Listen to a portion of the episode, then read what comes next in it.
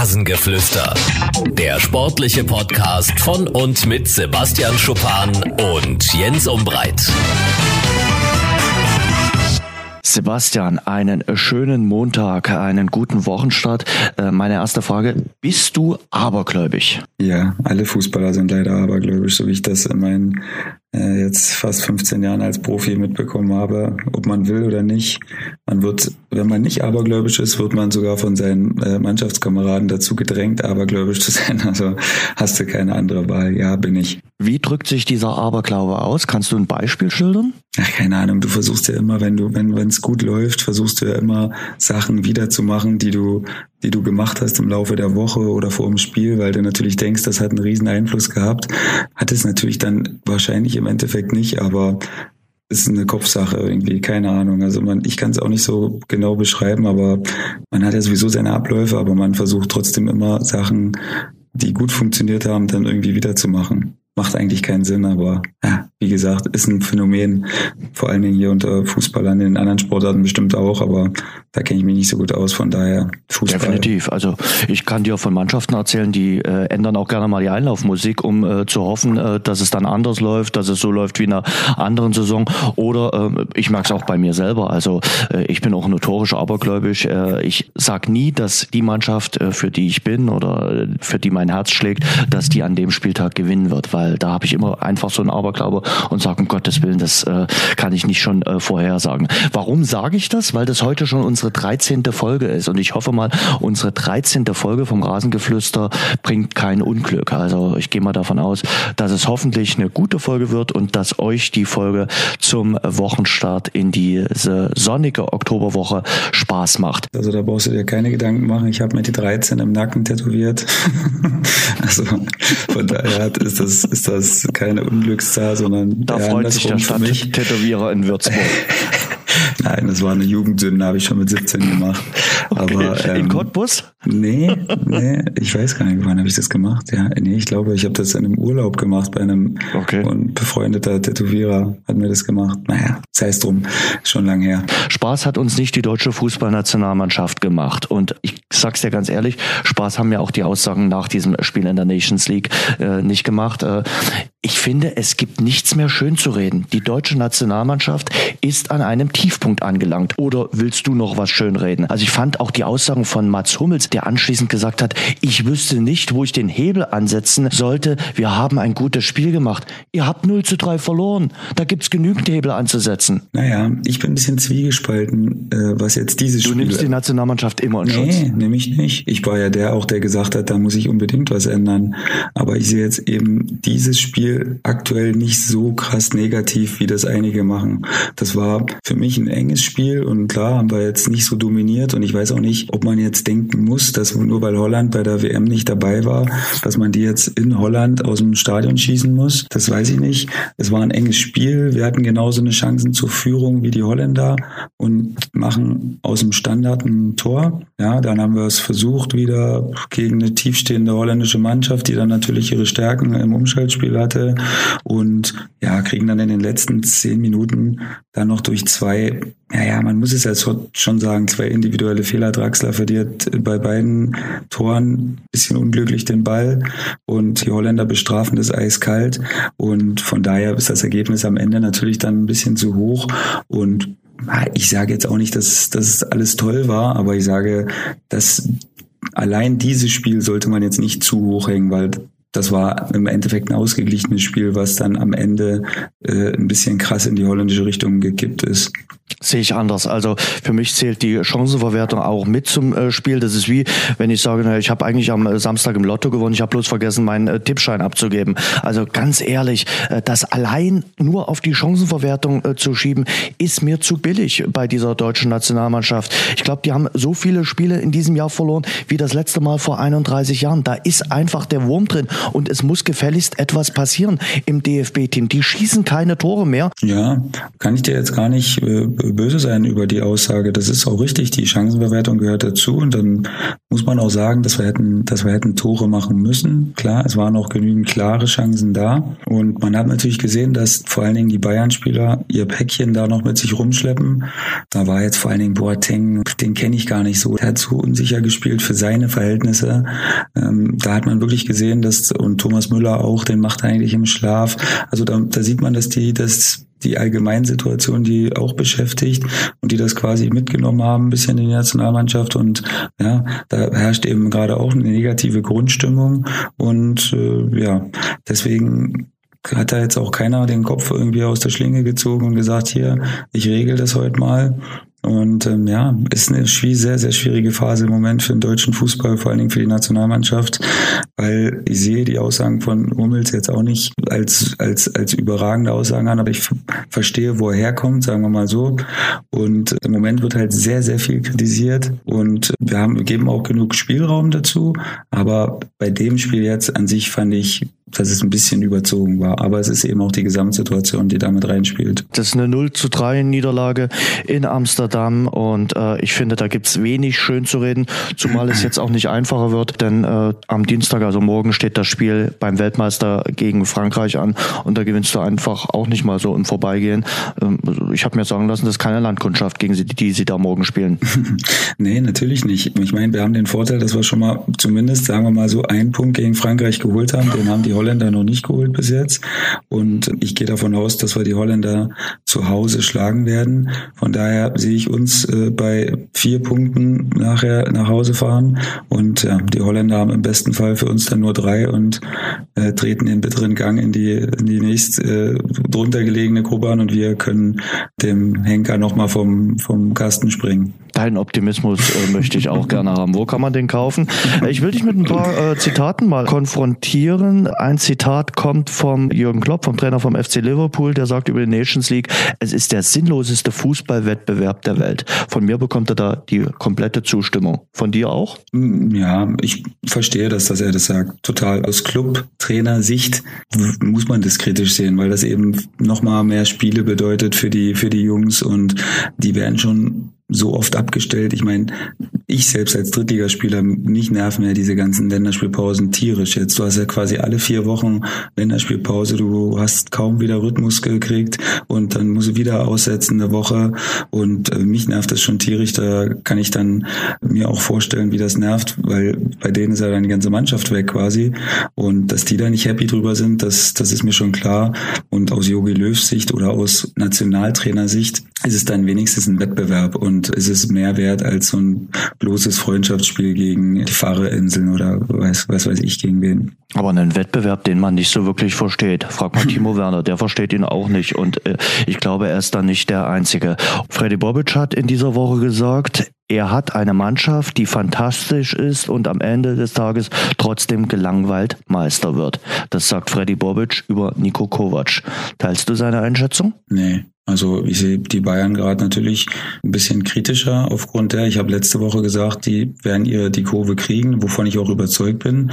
Aber ich hoffe ja immer noch, dass es ein ausgeglichenes Duell bis zum Schluss wird und dass vielleicht Bayern nicht mit zwölf Punkten Vorsprung ähm, am 25. Spieltag da schon halb Meister ist, sondern dass Dortmund eben die Fahne da hochhalten kann und dass wir die Bayern eben vielleicht noch ein bisschen aufhalten können jetzt in ihrer Krise und dass wir die da noch ein bisschen verstricken können, so dass das wirklich dieses Jahr mal wieder hm, wenigstens ein Ansatz von einem spannenden äh, Titelkampf wird. Stichwort äh, Nico Kovac. Am Donnerstagabend haben die Bayern Basketballer gespielt. Die hatten ein Heimspiel und da war Nico Kovac zu Gast als Zuschauer und ja, der Hallensprecher hat ihn da erwähnt und dabei wurde er ausgepfiffen äh, vom Publikum. Für mich unverständlich. Also der Mann ist äh, seit dem Sommer im Amt.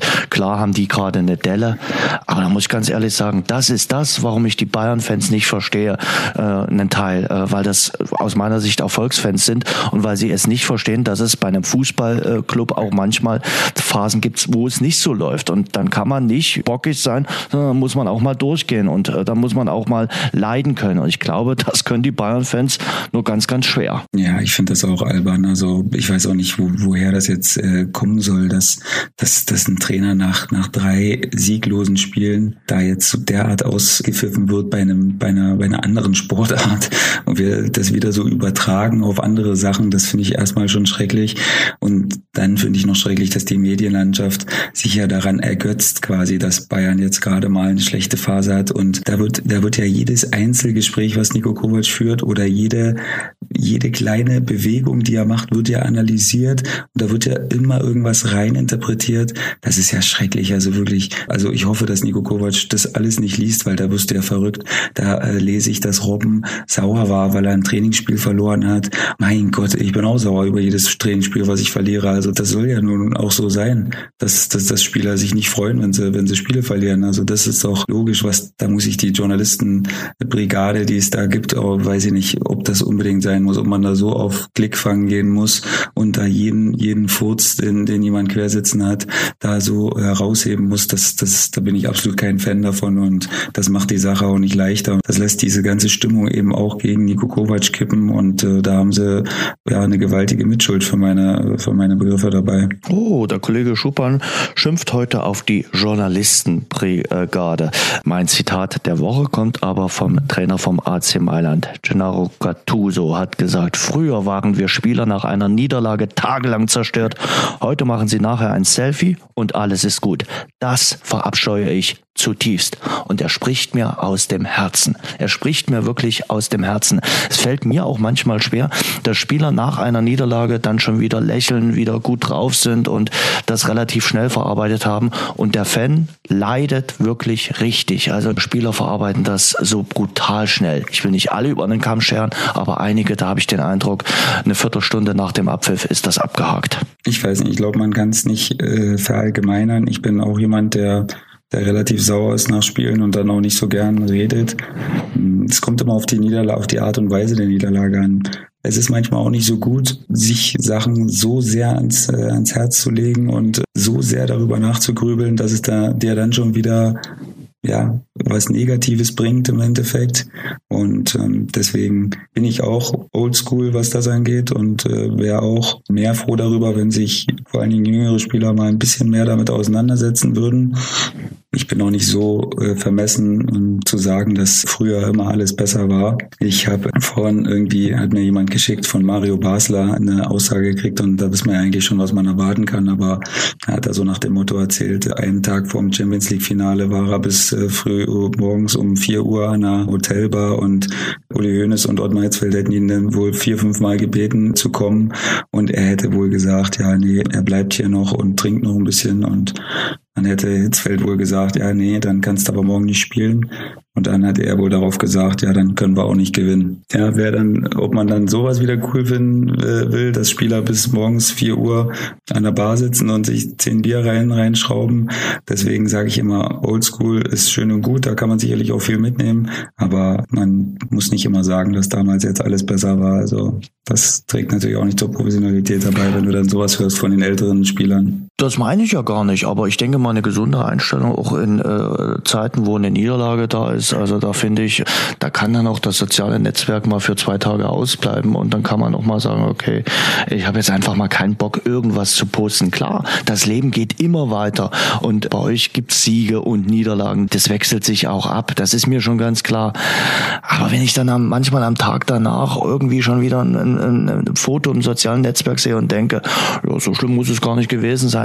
Und ich weiß, wie viele Fans da wirklich leiden und nicht nur ein Abend leiden und so viel aufwenden, gerade bei den Auswärtsfahrten, um bei ihrer Mannschaft dabei zu sein, dann finde ich das manchmal wirklich echt schräg. Also wie schnell das manch einer verarbeitet hat. Aber vielleicht ist das auch unterschiedlich und vielleicht liegt das auch in der Natur der Sache. Naja, ich bin immer ein Verfechter davon. Also klar kann man jetzt nicht sagen, dass Social Media privat ist. Aber ich sage immer, wenn der nächste Tag vorbei ist und du vom Auslaufen kommst, dann ist das deine Privatzeit. Und klar, wenn du jetzt was postest, dann gehst du natürlich immer auch die Gefahr ein, dass die Fans, wenn du ein offenes Profil hast, dass die das sehen und du weißt es ja im Endeffekt auch. Aber ich meine, es hilft ja auch nicht, wenn du dich den ganzen Tag zu Hause verkriechst, aber nicht, ich poste ja sowieso überhaupt über unser oder über mein Fußballspiel und über, über meine Situation oder die Situation des Vereins, wo ich spiele, sowieso relativ wenig. Von daher laufe ich da auch nicht in Gefahr, sowas zu machen. Aber ich verstehe schon, wo du herkommst. Aber ich verstehe eben auch die jungen Leute, dass die nutzen das und die wollen das auch so ein bisschen als Plattform nutzen. Und da kannst du eben auch nicht immer nur posten, wenn du gewinnst, weil äh, das macht dann irgendwie auch nicht so einen guten Eindruck. Und ähm, da muss man natürlich immer ein bisschen aufpassen, was man postet. Da muss man jetzt natürlich dann nicht im Cabrio durch die Stadt fahren und äh, die, die lauteste Musik anmachen und sich dann irgendwie da rumfahren feiern lassen, aber ja, so ein Post an sich finde ich jetzt nicht so schlimm, ehrlich gesagt. Was sagst du denn zum neuen Trainer des VfB Stuttgart? Was sagst du zu Markus Weinz hier? Gute Wahl, richtige Wahl? Wie lange wird er im Amt bleiben? Drei Monate, vier Monate, halbes Jahr? Ich weiß ehrlich gesagt gar nicht, was ich dazu sagen soll. Ich bin immer noch schockiert über diese Pressekonferenz, die Michael Reschke da noch gegeben hat Unfassbar, und das oder? quasi nochmal verteidigt hat, äh, seine Lüge und sich da quasi gesonnt hat mit seiner Notlüge und dass man das doch so machen müsste und dass er doch dann den Rücken von Korkut nicht gestärkt hätte, wenn er jetzt aus dieser Besprechung äh, ergangen wäre, dass, dass er doch noch weiter mit ihm machen. Also so ein Blödsinn habe ich wirklich lange, lange nicht mehr gehört und von daher muss man eigentlich schon fast Trainer leid tun, der da jetzt unterschrieben hat. Und ja, weiß ich gar nicht, ob ich das als Trainer dann überhaupt gemacht hätte. Oder ob man da nicht da wirklich auch mal als Trainer sagen muss, ey, ich habe meine Prinzipien und das gehört eben nicht dazu. Aus welcher Basis fußt denn diese Zusammenarbeit dann? Weil Vertrauen kann das ja nicht sein. Weil da hat ja der Kollege schon das Wort Vertrauen mit Füßen getreten mit dieser Pressekonferenz. Und wie will man dann da eine Basis schaffen?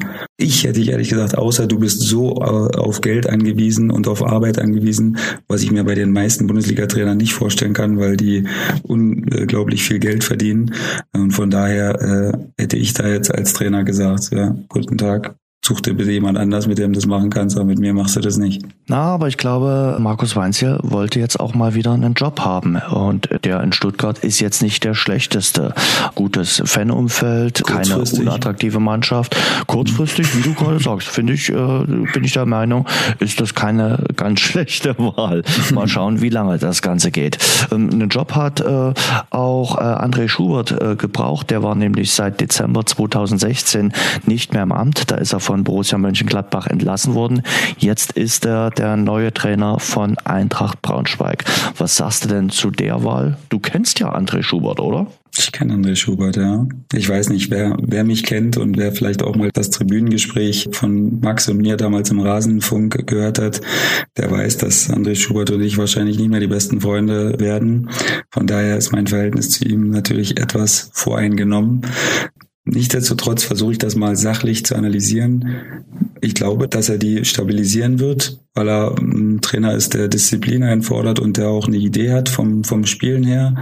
Und deswegen denke ich schon, dass er das schaffen wird. Die Truppe ist jetzt nicht so schlecht, dass man sagen muss, die müssen die ganze Zeit um Abstieg zittern, weil da haben sie schon ein paar Qualitätsleute, die das durchaus nach oben heben können. Und von daher denke ich mal, dass sie sich einigermaßen stabilisieren werden.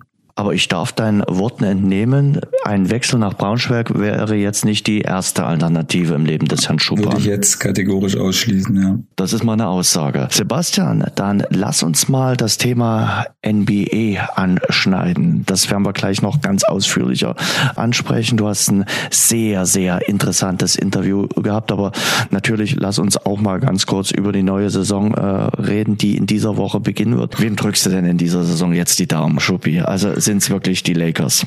Nee, also ich drücke jetzt gar nicht so sehr irgendeiner Mannschaft die Daumen, sondern ich hoffe einfach, dass dieses Jahr die Mannschaft geben wird, die die Golden State Warriors vom, vom Thron stößt. Und damit meine ich jetzt nicht, die haben ja schon mal gegen, gegen die Cavaliers verloren, aber eben nicht in dieser, in dieser Besetzung mit Kevin Durant. Und ähm, da sind sie aktuell oder gefühlt relativ schwer schlagbar. Letztes Jahr waren die Rockets nah dran, das zu schaffen, hatten eigentlich schon die 3-2-Führung und haben das dann durch eine Verletzung eines ihrer besten Spieler, äh, Chris Paul, äh, aus der Hand gegeben. Und ja, jetzt kommt noch ein, ein All-Star-Spieler von äh, großem Kaliber, der Marcus Cousins, dazu. Und jetzt scheint sie natürlich noch unschlagbarer. Aber ich bin nicht ganz hoffnungslos, dass es zumindest eine enge Kiste werden kann dieses Jahr. Da sind wir schon mal einer Meinung. Das geht mir ähnlich. Also ich brauche die Golden State Warriors im Sommer 2019 nicht schon wieder auf dem NBA Throne. Wer könnte es denn werden? Im Osten sicherlich Boston, Philadelphia und Toronto. Toronto hat den Mann mit der lustigsten Lache äh, sich verpflichtet. Kyrie Leonard, den haben sie wahrscheinlich nur für ein Jahr bekommen. Und im Westen, boah, wer ist es denn da? Oklahoma, Houston, die Lakers glaube ich noch nicht. Utah, wer ist es für dich da? Also ja, ich denke im, im Westen wird es dann quasi eigentlich nur auf die Rockets hinauslaufen. Okay. Die Lakers sind aktuell meiner Meinung nach also nicht stark genug, um die Warriors da wirklich ernsthaft in Gefahr zu bringen. Eigentlich das Einzige, was helfen könnte, ist ein Trade, aber das scheint im Moment jetzt noch nicht ganz so realistisch zu sein. Aber die Saison ist lang, da kann noch viel passieren. Von daher denke ich, dass die Rockets den Warriors im, im, im Western Conference Final hm, zumindest vielleicht zwei Spiele abnehmen können und sie da schon mal ein bisschen ärgern können. Und dass dann die Celtics, die für mich alles haben eigentlich, um potenziell die Warriors so ärgern zu können, dass sie vielleicht in einer sehr Serie ausschlagen könnten. Aber jüngere Teams mit wenig Erfahrung gewinnen oft nicht in der NBA und da zählt oft die Erfahrung viel, viel höheren Stellenwert als zum Beispiel im Fußball. Und von daher wird es wirklich eine Mammutaufgabe. Ich, wenn ich eine Mannschaft sagen müsste, die gemacht ist, dafür die Warriors zu schlagen, dann sind es die Celtics. Dann schauen wir mal. Und du hast mit dem Basketball-Experten schlechthin in Deutschland gesprochen. Dreh Vogt, ihr kennt euch schon eine ganze Weile, weil du auch glühender Basketball-Fan bist. Es ist ein sehr, sehr schönes und gutes Gespräch über die neue Saison rausgekommen. Und Sebastian, ich schlag mal vor, wir hören mal rein. Unser Interview. Ich gehe mal ganz schnell durch die Vita. Gründer und Chefredakteur von Five, der besten Basketballzeitung, die es in Deutschland zu kaufen gibt. Host von God Next, ebenfalls den besten Podcast, den es zu hören gibt. Autor von Planet Basketball 1 und 2. NBA-Experte bei The Zone, Mitglied bei Getting Buckets und jetzt die wichtigste Eigenschaft, Ex-Basketballspieler und Journalist, was ich immer anprangere bei vielen Journalisten, dass da eben das tiefgründige Wissen fehlt. Das ist hier nicht der Fall. Der Dre weiß genau, wovon er spricht und deswegen ist das eine wunderbare Kombination und dazu noch Fan des VfL Wolfsburg. Dre, vielen Dank, dass du dir Zeit genommen hast. Ja, vielen Dank, dass ich hier sein darf. Ich werfe dir direkt mal die erste These an den Kopf und vielleicht wirst du mit dem Kopf schütteln, aber vielleicht auch nicht. Und zwar ist die These, die Golden State Warriors werden dieses Jahr nicht NBA-Champion, weil sie jetzt im fünften Jahr sind, wo sie permanent gejagt werden mit einem riesigen Kreuz auf einem Rücken und die Gegner versuchen sich immer besser darauf einzustellen einzustellen, wie sie die Warriors schlagen können. Und die Rockets waren letztes Jahr schon ganz nah dran. Und deswegen sage ich, wird es dieses Jahr eine Mannschaft geben, die sie vom Thron stößt. Was sagst du? Ja, ich meine, vergangenes Jahr, die, die Rockets waren ja schon extrem nah dran. Also in den Western Conference Finals, also quasi im Halbfinale äh, der Playoffs, da hat man ja 3-2 geführt, Houston, und dann trotzdem noch 4-3 verloren. Von daher, ja, da haben sie schon sehr, sehr verwundbar gewirkt in der Serie zumindest. Danach in den Finals ging das ja sehr, sehr schnell mit 4 zu 0. War das ganze Jahr auch letztes Jahr nicht wirklich dominant. Sie haben natürlich ihre, was waren es am Ende, glaube ich, 58, 56, weiß nicht, Spiele gewonnen. Aber sie haben letztes Jahr immer wieder auch gerade so nach dem All-Star-Weekend so ein bisschen die Ernsthaftigkeit vermissen lassen, weil so eine Saison, die ja jetzt beginnt, quasi Mitte Oktober und dann wenn es gut läuft, bis Mitte, Ende Juni läuft, die zieht sich halt in der Regel eine Saison am Ende. Das ist dann halt immer so, dann das sind die Dog Days, die man äh, immer so nett bezeichnet. So ab Januar, Februar, man merkt, oh man, die Playoffs sind echt noch zwei Monate entfernt. Und man kommt irgendwie nicht mehr in diese, in diese Spannung rein. Und das hat man letztes Jahr ganz klar bei denen gemerkt. Die haben nach dem All-Star Break echt eine Menge Spiele verloren, die sie nicht hätten verlieren sollen. Und das kann man natürlich dieses Jahr auch wieder vermuten, dass sie vielleicht so ein bisschen ja, sich schon nach den Playoffs sehen, bevor die Saison eigentlich angefangen hat. Und dann wird das alles immer länger und immer länger und ähm, dann fehlt die Konzentration, vielleicht auch so ein bisschen die, die Ernsthaftigkeit, man denkt, ey, letztes Jahr haben wir die Finals gesweept, also uns zu Null gewonnen. Wer soll uns eigentlich schlagen? Die Rockets sind auch nicht mehr so gut wie vergangenes Jahr. Aber ich glaube, auch wenn man sich das irgendwie ausmalen kann, dass das vielleicht so läuft, dass sie irgendwie nach einer Serie verlieren, ich halte es doch für, ja, ist schon irgendwo in irgendeiner Welt ist realistisch, aber ich glaube nicht, dass passieren wird, weil das eine Mannschaft ist ja mit, mit äh, DeMarcus Cousins, das ist ja der Top-Neuzugang gewesen im Sommer, jemanden, der unglaubliche Qualität hat. Ja, ist ein All-Star, äh, einer der besten Center der Liga. Und den hätten sie ja nie im Leben bekommen normalerweise, nur weil der nirgendwo Angebote gekriegt hat, weil er vom Achillessehnenriss kommt, weil er kein ganz so leichter Charakter ist. Hat er sich aber an Golden State angeschlossen und jetzt ist das natürlich jemand, wo, glaube ich, alle anderen sagen, ach cool, der ist noch nicht Meister geworden, der ist jetzt bei uns, der ist noch, noch eine Weile verletzt, wahrscheinlich so ein bisschen Dezember, Januar rein. Aber wir wollen das für ihn gewinnen. Wir wollen ihm auch zeigen, wie das geht, weil es halt ein Typ ist, der missverstanden vielleicht auch ist ein Stück weit.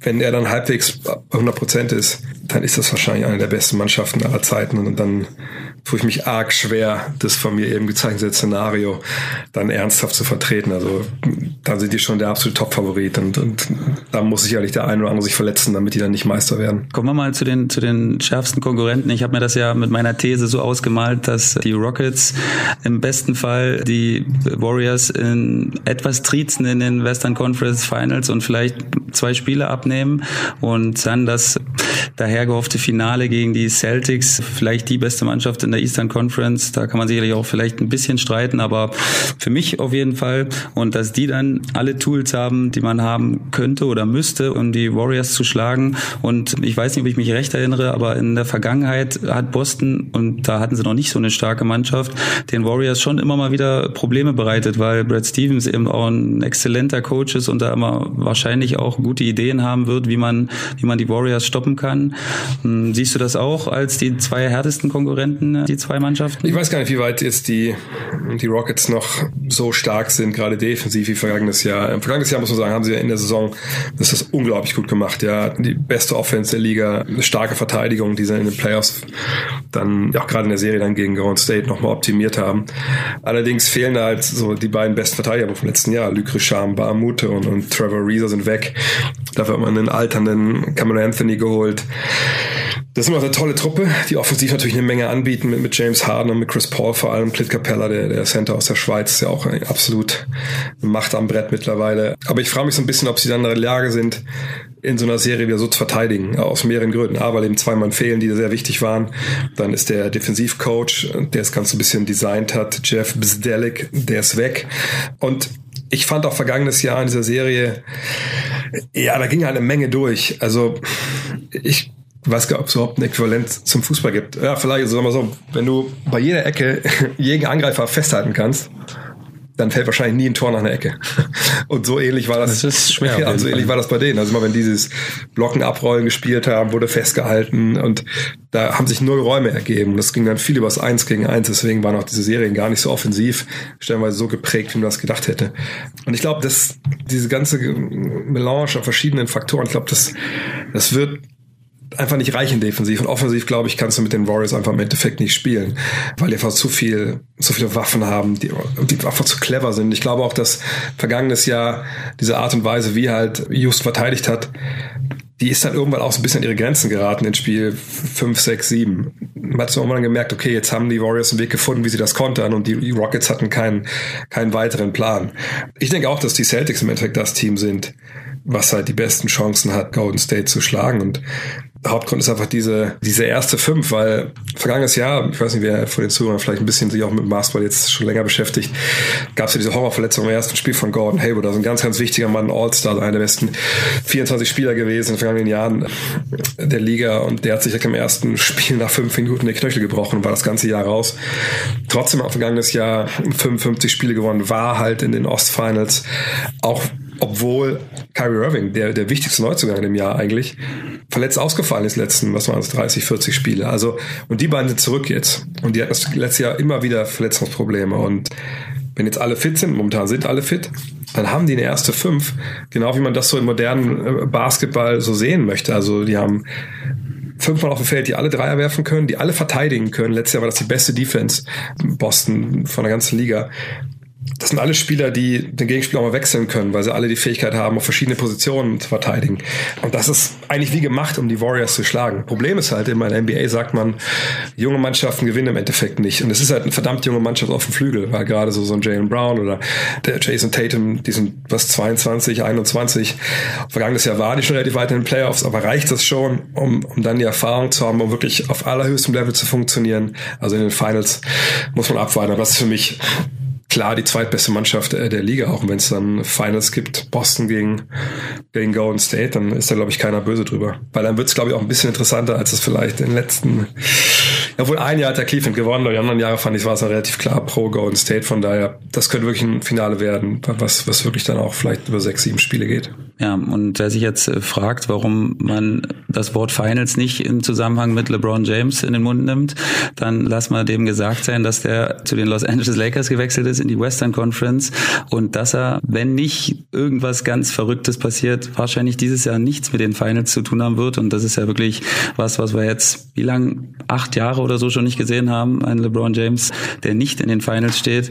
Und deswegen gehen wir da doch relativ sicher, wenn wir sagen, dieses Jahr werden sie da nichts mit dem Titel zu tun haben, oder? Ja, also momentan, wenn das Team so bleibt, wie es jetzt ist, dann glaube ich das auch nicht, weil einfach das ist eine Mannschaft, die sie, die sie jetzt in LA haben, das ist ein Übergangsjahr. Also LeBron kam natürlich als der, der große, wichtige Neuzugang, ähm, aber ansonsten ist es halt so ein Gemengelage aus den Youngstern, die vergangenes Jahr schon da waren, aus zwei Rookies mit Svetoslav Michailuk und natürlich vor allem für uns, ob zwei, drei Rookies ja sogar, also Michailuk und dann aus deutscher Sicht Moritz Wagner, Isaac Bonga, also zwei deutsche äh, Nachwuchsspieler, die da jetzt dabei sind auf der einen Seite die ganzen Youngster und dann auf der anderen Seite hast du halt so, ja, Veteranen, die so ein bisschen nicht den allerbesten Leumund haben. So Rajon Rondo, Lance Stevenson, JaVale McGee, Michael Beasley. Das sind alles Jungs, die haben Qualität. Aber alles ein bisschen schwierige Charaktere in den letzten Jahren so gewesen. Man muss halt abwarten, wie die dann funktionieren. Ich denke, das wird funktionieren. Ich mache mir relativ wenig Sorgen. Aber wo ist so der zweite All-Star, den man eigentlich braucht, um Ansprüche anzumelden? Kann das ein Brandon Ingram sein, der auch ein junger Spieler ist, der enorme Fortschritte gemacht hat in seinen ersten beiden Jahren? Ist das vielleicht Lonzo Ball, der jetzt in ein zweites Jahr geht, ein Kyle Kuzma? Für mich aber alles in allem, auch wenn ich denke, dass die das ganz gut machen werden, der einzige Weg so in die Finals, und das hieß ja, dass man vorher äh, die Golden State Warriors schlägt zum Beispiel, wäre halt wenn man irgendwie noch einen All-Star bekommt. Und, und äh, der einzige Weg in die Richtung wäre halt wirklich Kawhi Leonard zum Beispiel, der hatte im Sommer so einen Superstar, äh, der unbedingt von seinem Team aus San Antonio weg wollte. Er hat gesagt, ich will auf jeden Fall nach LA. Dieser Trade kam nicht zustande, er ist nach Toronto gegangen, wo er bis jetzt sagt, Saison fängt ja jetzt erst an. Ja, ist okay hier, finde ich super, aber der Vertrag läuft immer noch aus im kommenden Jahr. Sprich, wenn der jetzt dann gesagt, Ende der Saison, irgendwie habe ich ja keinen Bock mehr und der forciert jetzt den nächsten Abgang und es gibt dann irgendwie auf Seiten Torontos so die Einsicht, okay, also der geht sowieso, bevor der jetzt ohne Gegenwert geht im Sommer vertragsfrei, nehmen wir irgendwas und die Lakers sagen, ja, wir haben hier ein kleines Paket, zwar längst nicht leistungsgerecht für das, was eigentlich Kawhi Leonard bietet, aber immerhin habt ihr dann was dafür bekommen und der kommt dahin. Dann kann man natürlich darüber nachdenken, okay, ist es dann auf einmal ein Team, wenn die nicht zu viel abgeben, die dann mit LeBron James, mit Kawhi Leonard auf einmal die Chance haben, auch die, die Warriors zu schlagen. Wäre immer noch super schwer, weil die Warriors was unglaublich stark sind. Aber das ist der einzige Weg, wie ich vielleicht für die Lakers den Weg in die Finals sehe. Ja, das sind dann doch schon viele Sachen, die dann auf einmal passieren müssten. Aber ja, ganz cool für die Deutschen auf jeden Fall, die da gedraftet wurden, dass sie in ihrem ersten Jahr direkt mit dem absoluten Megastar zusammenspielen können. Ja. Das ist natürlich ganz cool. Und bleiben wir da mal im Westen. Und im Westen spielt ja bekanntlich auch Dirk Nowitzki und dieses Jahr und seine unglaublichste 21. Saison. Ja, unser letzter großer Megastar oder Weltstar aus deutscher Sicht hm, wird wahrscheinlich sein letztes Jahr spielen. Ist natürlich eine, eine Art bittersüße Pille, die wir jetzt hier schlucken müssen. Wir können die noch ein Jahr sehen, aber es ist eben auch das letzte Jahr und ja, vielleicht nach, keine Ahnung, Michael Schumacher und Boris Becker so der letzte Weltstar wirklich, den wir, den wir aktuell noch haben. Ist man das denn in Deutschland überhaupt zu schätzen, weil das ja doch immer ein bisschen weiter weg ist und NBA spielt immer nachts und äh, jetzt hat er schon eine Weile nichts mit den Finals zu tun gehabt. Wissen wir das denn wirklich zu schätzen, was wir da für ein Juwel hatten in den letzten, ja, jetzt mit dieser Saison eingerechnet 21 Jahren? Ja, gute Frage. Ich glaube eigentlich oft nicht, weil ich glaube, wir Deutschen, wir gucken ja auch dann immer auf diese internationalen Ereignisse, also Weltmeisterschaften, Olympia. Olympia war man 2008 dabei, war aber dann ja ein Turnier, was nicht so toll lief für die deutsche Nationalmannschaft. Da hat aber Dirk damals die Fahne getragen, von daher ist davon vielleicht bei einigen so das Bewusstsein da, okay, der hat einen gewissen Status, aber ansonsten gebe ich vollkommen recht. Er hat immer in den USA gespielt, im deutschen Fernsehen, NBA, den letzten 20 Jahren ist auch nicht unbedingt die Riesenerfolgsgeschichte, wenn man ehrlich ist. Von daher, es fand immer so ein bisschen unter Ausschluss der deutschen Öffentlichkeit irgendwie statt. Also der kam dann im Sommer immer her, hat dann mal das gemacht oder Sportstudio und dann wieder, ah, okay, natürlich, der ist gut. Als er Meister geworden ist, 2011, gab es ja diesen Riesenempfang da in Würzburg. Da haben vielleicht noch einige mal gemerkt, okay, also jetzt hat er auch mal was gewonnen und der ist wohl gut.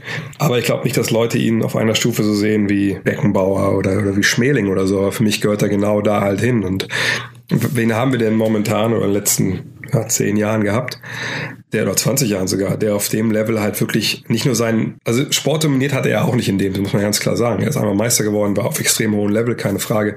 Er ist einer von was, sechs, sieben Leuten, die, die 30.000 Punkte gemacht haben in der NBA. Aber wie gesagt, wer hat denn den Sport dominiert, der in der Welt so gefragt ist und so viele Fans halt hat? Ja, wenn, klar, wenn Kanut äh, zwei, dreimal vielleicht Olympiasieger wird, ist das eine Sache, aber das begeistert ja noch längst nicht mit Millionen von Menschen der ganzen Welt. Und bei Nowitzki war es ja nur wirklich so. Ähm, der, der, kann genauso wenig in Shanghai auf die Straße gehen wie, wie in Adelaide, äh, wie, wie, wie in Berlin. Wahrscheinlich kann er wirklich nur in Würzburg auf die Straße gehen, weil es eine ganz interessante Anekdote vielleicht. Ich habe ihn einmal zu einem Interview abgeholt und dann wurde mir Adresse genannt, dann in Würzburg, schon ein paar Jahre her. Und dann bin ich da hingefahren. Dann war das wirklich so eine, ja, so ein ganz normaler Stadtteil von, von Würzburg. Ich dachte, das wäre die, so die, die Villa vielleicht, wo die Eltern mittlerweile wohnen oder sowas. Aber es war halt ein ganz normaler Stadtteil und dann habe ich schon gewundert, weil das war so ein Mehrfamilienhaus und ich musste dann so in die in den Innenhof so ums Haus rumlaufen und dann stand dann echt dann, glaube ich, von vier Parteien das Haus und da stand dann halt Müller, Meier, Schulze, Nowitzki. Also selbst am Klingelschild stand Nowitzki. Und dann habe ich geklingelt und ich dachte halt, krass, das ist jetzt, wenn dort irgendjemand zum früheren Kumpel abgeholt hast zum Spielen oder so. Und dann äh, hat er da im Souterrain gewohnt, kam raus und habe ich gesagt, was, was wieso, wieso wohnst du hier? Was? Und dann meinte er, ja, das war halt das Haus, in dem seine Eltern damals, ich glaube, ihre erste oder zumindest die Wohnung hatten, wo er als Kind aufgewachsen ist. Und irgendwann haben seine Eltern das ganze Haus gekauft. Die wohnt hier zwar anders, aber diese Wohnung ist halt die gewesen, wo er dann, bis er geheiratet hat, seine Sommer einmal verbracht hat. Und meinte, der große Vorteil war halt, dass in dem Viertel dort einfach jeder ihn kennt und jeder auch schon ein Autogramm bekommen hat und jeder sein Foto bekommen hat und deshalb ihn auch keiner belästigt. Und das macht natürlich total Sinn, weil überall anders, wo, wo Dirk Nowitzki auftaucht, ist es halt immer so, dass es noch nicht mal fünf Minuten dauert und schon ist dann eine Traube von Menschen, weil natürlich jemand mit zwei Meter elf, zwei Meter dreizehn, groß, blond da durchläuft auf einmal, vorbeiläuft an einem und man sofort weiß, okay, irgendwas, irgendwas Besonderes geht hier gerade vor sich. Und das ist da halt gar nicht. Und wenn man Dirk so ein bisschen kennt, das ist ja jemand, der ja auch gerne diese Rummel so ein bisschen vermeidet, dann ist das wirklich echt nur folgerichtig. Und überall auf der Welt geht das für ihn halt nicht. Deswegen hat er, glaube ich, auch noch nie darüber nachgedacht, das ist einer der Gründe, am Ende der Karriere nochmal in Deutschland zu spielen, weil es halt nur ein Zirkus wäre und, und ihm das sowas überhaupt gar nicht liegt. Und nee, ist einer absoluten Weltstars, wenn wir so einen Mount Rushmore hätten, der, der deutschen äh, Sportstars der letzten 50 Jahre, dann muss ich sagen, gehört er für mich da auf jeden Fall dran. Auf jeden Fall. Ich bin ja hier in, oder ich wohne ja hier in Würzburg aktuell und man merkt schon trotzdem immer, dass die Leute mächtig stolz sind ja. und wie es der Zufall so will, wenn er Sommerpause hat und hier mit seinem Mentor da Holger Geschwindner trainiert, dann trainiert er genau da, wo wir unsere Trainingseinheiten abhalten. Und ich hatte das unfassbare Pech, dass ich letztes Jahr erst nachdem er schon fertig war mit Trainieren verpflichtet wurde. Und dieses Jahr aus irgendwelchen Gründen war er gar nicht hier. Nee, also ich kann, kann, so, kann ja sagen, er ist ähm, nicht da dieses Jahr, weil er, glaube ich, eine Green Card beantragt. Ja. Und dann darf man eine Zeit lang nicht, nicht das Land verlassen. Aber ich denke mal, ja. vielleicht dann im nächsten Sommer einfach mal um abzutrainieren. Vielleicht hast du da ein bisschen Glück, ihn da zu sehen. Vielleicht.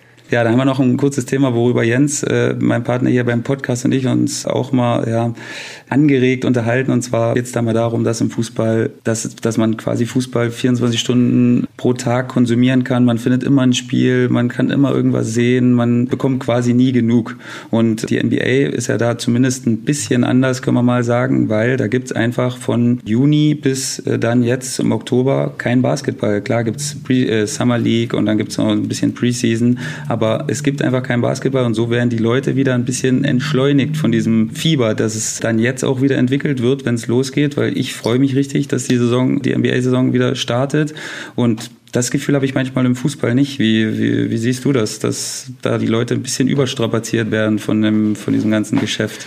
Ja, ist mal schwierig zu vergleichen, denn also A reden wir von einer Liga hier, die eigentlich dann ja, ab Mitte Oktober quasi bis, bis Juni dann, dann, dann durchrockt und jedes Team hat ja 82 Spiele in der regulären Saison, dann kommt noch mal ja, je nachdem, wie viel Spiel man so braucht, aber sagen wir mal um die 20 vielleicht in den Playoffs mit dazu. Das ist natürlich schon eine elend lange Saison eigentlich, aber natürlich auch elend lang, weil so viele Spiele natürlich da reingepackt werden.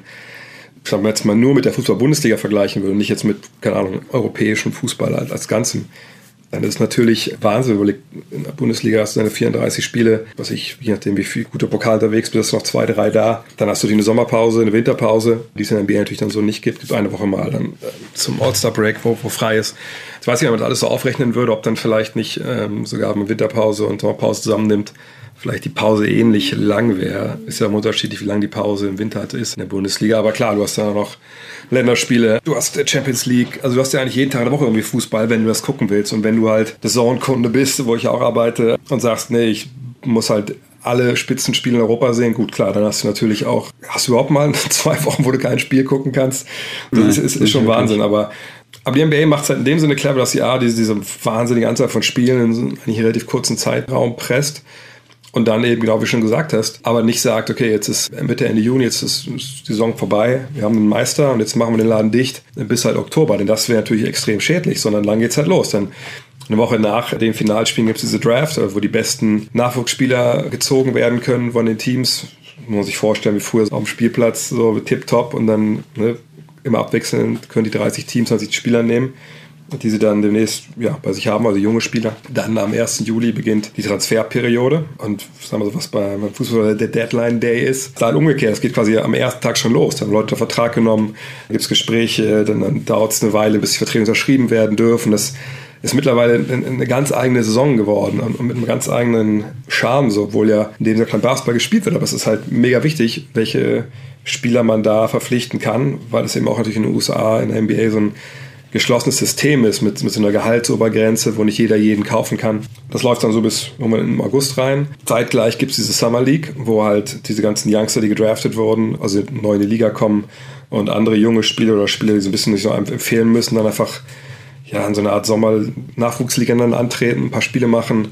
Das gucken dann auch schon wieder viele Leute. Das ist dann halt quasi dann so, dass im August dann irgendwann wird es halt ruhig und hast August, September und dann geht es aber auch schon wieder los mit der, der Preseason dann. Von daher, es wird vielleicht nicht äh, rund ums Jahr wirklich Wettkampf Basketball gespielt, außer man will jetzt noch da auch noch hier die WMs reinnehmen oder Olympia, was immer das ist.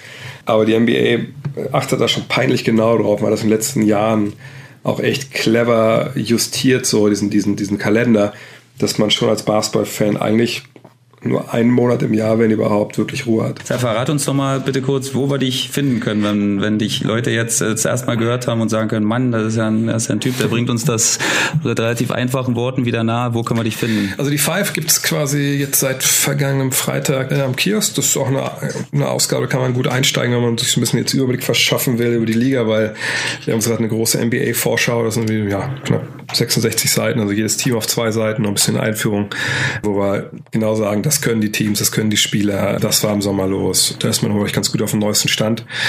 Gut Next, also mein, mein Podcast, den gibt's einfach, wenn man überall, also egal, Spotify oder iTunes, einfach Gut Next, G-O-T-N-E-X-X-T eingeben, dann findet man sofort, da gibt's dann jede Woche zwei, zwei Folgen immer, die man sich anhören kann. Ja, Planet Basketball, wenn man was über Basketball lesen will, gibt's bei Amazon, gibt's aber auch auf planetbasketball.de bestellen. Ich mache alles Handarbeit, ich pack das alles selber ein, schicke ich euch.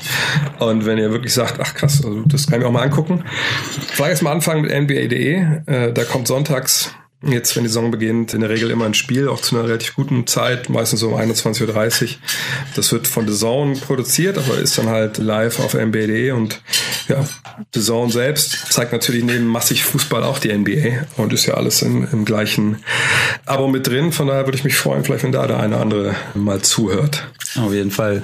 Liebe Leute, tut uns den Gefallen und startet da mal rein und ihr werdet nicht mehr weg wollen, das, das garantiere ich euch. Und mit dir kommt man gut ins Plaudern und deswegen hat es mich auch riesig gefreut. Und ähm, ja, wie gesagt, viel Glück mit deinen Sachen, mit der NBA und mit, der, mit deinem Podcast. Ich werde weiter Unterstützer bleiben und äh, bleib dir an der Seite und ähm, ja, freue mich, wenn wir uns mal wieder hören werden. Auf jeden Fall, immer gerne. Vielen Dank, Jay, mach's gut. Ciao. Was für ein Gespräch, Dreh Vogt. Und man kann seinen Podcast wirklich nur empfehlen. Das ist echt die Reinhörempfehlung der Woche von uns. Äh, wenn ihr euch fit machen wollt für die neue Saison, für die Saison in der NBA, hört einfach mal rein. Der Mann weiß so ungemein viel über die Basketball, über die NBA. Man hört ihm gerne zu. Äh, er ist eben, wie ich in dem Gespräch dann auch gesagt habe, er ist die einmalige äh, Kombination von Ex-Spieler und Journalist. Wo gibt's das schon? Also der weiß wirklich zu 1000 Prozent, wovon er spricht und er schafft es eben auch äh, teilweise ähm, sehr, sehr schwierige taktische Inhalte eben auch so zu erklären, dass ich das auch als Nicht-Basketballspieler sehr, sehr gut verstehe. Und von daher bin ich wirklich durch ihn wieder zum Basketball gekommen. Ich war früher auch mal so, ja, früher habe ich mal äh, hier auf, wo war das, DSF, Inside NBA oder wie das hieß, habe ich, hab ich mit Lou Richter. Genau, habe ich, habe ich verschlungen damals und äh, der André Vogt hat mich dann eben wieder zurückgeholt und hat mich so weit geholt, dass ich sogar Supporter bin. Also ich zahle auch bei ihm, ich unterstütze ihn durch, durch Geld und das machen auch ganz, ganz viele andere, weil er eben sensationelle Arbeit abliefert und ähm, von daher kann ich gar nicht genug Lob aussprechen dafür, was er da macht. Das war wirklich eine echte Bereicherung. Was war äh, deine Bereicherung des Wochenendes? Ich fange gleich mit meiner an. Meine waren zwei Dinge. Natürlich aus persönlicher Sicht dieser ungemein wichtige Sieg der Steelers in letzter Sekunde beim Division-Rivalen äh, Cincinnati. Das tat so gut, so richtig gut, dass die Steelers da am Schluss noch gerockt haben. Ganz, ganz wichtiger Sieg. Und ich ziehe alle Hüte dieser Welt vor Patrick Lange. Das ist ja mittlerweile eine deutsche Domäne mit dem Triathlon auf Hawaii. Und trotzdem, wenn man den Sieg vom Vorjahr wiederholt, dann nötigt mir das allen Respekt ab. Wahnsinnsleistung, was der Kerl da geleistet hat auf Hawaii. Äh, zum zweiten Mal Ironman Champion. Was hast du für Highlight? Ja, also ich, ich muss das auch nehmen, weil äh, erstens war es ein Highlight armes Wochenende, weil im Länderspielpause und ich hatte ganz, ganz viel Zeit mit meiner Familie, worüber ich ganz, ganz glücklich war und die beiden Kids waren natürlich auch super glücklich darüber. Und ähm, ja, andererseits, wir haben auch einen Fitnesstrainer, der, äh, der Triathlet ist und von daher kenne ich da so ein paar Hintergrundinfos und äh, Leute, lasst euch gesagt sein, das ist ein absoluter Monstersport. Du musst eben alles können und du musst überall gut sein und das sind so schwierige Disziplinen. Vor allen Dingen Ironman, 42 Kilometer laufen, 180 Kilometer Radfahren, glaube ich, und 3,6 oder 3,8 Kilometer schwimmen. Also unfassbar, unfassbare Leistung und äh, von daher ziehe ich da immer nur meine Hüte. Also wie gesagt, ich habe mir immer mal vorgenommen, Marathon zu laufen, aber ähm, wenn man sich die Relation dann vorstellt, was der zu dem Marathon noch alles machen muss, um das zu beenden. Das ist ja un, also das ist unmenschlich für mich, diese, diese Sportart. Und deswegen ziehe ich da wirklich auch alle meine Hüte. Ich habe die äh, letzte Woche mit dem sächsischen Triathleten Markus Tomschke äh, telefoniert, der kommt aus der Lausitz. Der hat äh, mit dem äh, furchtgebackenen Triathlon äh, Ironman-Sieger äh, noch trainiert gehabt in Texas und hat gesagt, der ist einfach richtig gut drauf. Der setzt beim Laufen dann den entscheidenden Punch. Der hat äh, das Siegergehen und äh, das hat er bewiesen. Und er hat auch gesagt, was für eine ungemeine Qual das ist. Man muss sich wirklich quälen können, um den Ironman zu gewinnen gewinnen. Du willst äh, am äh, morgigen Tag ein Spiel gewinnen und zwar ein Pokalspiel. Es geht ja langsam ans Eingemachte bei euch im Toto-Pokal. Nachdem ihr in der letzten Runde eher am grünen Tisch weitergekommen äh, seid, wollt ihr es morgen dann mal wieder am grünen Rasen versuchen. Das wäre toll, ja. Ja, wir werden das auch, wir werden das auch schaffen. Ähm, so eine Chance äh, bekommt man eigentlich ja, wann einmal überhaupt in seinem Leben, dass man ausscheidet und man und man kann äh, doch wieder äh, in der nächsten Runde antreten. Von daher sind wir da sehr glücklich, dass das natürlich dann so passiert ist und wollen die Chance eben dann auch am Schopfe packen, auch wenn das immer äh, undankbare Spiele sind gegen den FV Illertissen jetzt da morgen und äh, ja, wir nehmen das ernst, wir haben, wir haben uns gut vorbereitet und äh, äh, sowas wie in Schweinfurt äh, darf und wird uns nicht nochmal passieren. Von daher bin ich, äh, bin ich optimistisch, dass wir, dass wir das morgen ziehen. Sehr gut. Und äh, ich freue mich auf ein Sachsen-Derby, wann auch immer das stattfinden wird. Also aktuell Stand Montag äh, Vormittag äh, ist es ja wohl am Freitag. Es hängt ein bisschen von der Polizei ab. Ich finde, die Fans planen sich dann auch irgendwann mal einen Termin ein und man sollte das schon schaffen, ein Spiel abzusichern. Und ja, ich hoffe, dass es jetzt auf Freitagabend steigen kann. Du weißt ganz genau, welche ja, Brisanz dieses Sachsen-Derby hat zwischen Dynamo Dresden und Erzgebirge. Aber und da kann man sich durchaus freuen. Äh, Stadion ist natürlich natürlich restlos ausverkauft. Und wer das Spiel gewinnen kann, ja, der hat äh, auf jeden Fall so eine Chance, sich im Mittelfeld festzusetzen. Pascal Testot kommt wieder zurück nach wenigen, wenigen Auftritten im äh, Veilchen-Trikot. Ach ja, im lila Trikot steht er jetzt. Bin gespannt, wie, wie, wie die Fans das aufnehmen, aber ja gut, ich denke, er hat sich ja, er hat das ja irgendwie auch sau, äh, sauber hingekriegt, ohne dass ich da jetzt zu viele, zu viele Sachen gehört hätte.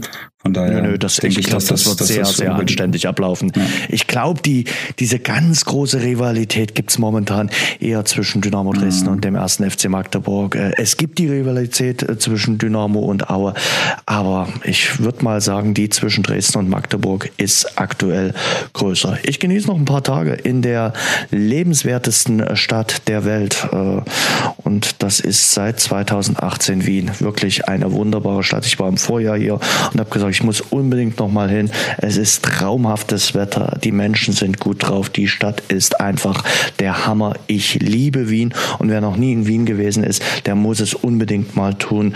Äh, klar, es gibt jede Menge Attraktionen, es gibt ungemein viele Sehenswürdigkeiten, es gibt auch äh, drumherum um Wien viele Möglichkeiten, mal den Heurigen zu probieren oder mal in die Wachau zu fahren.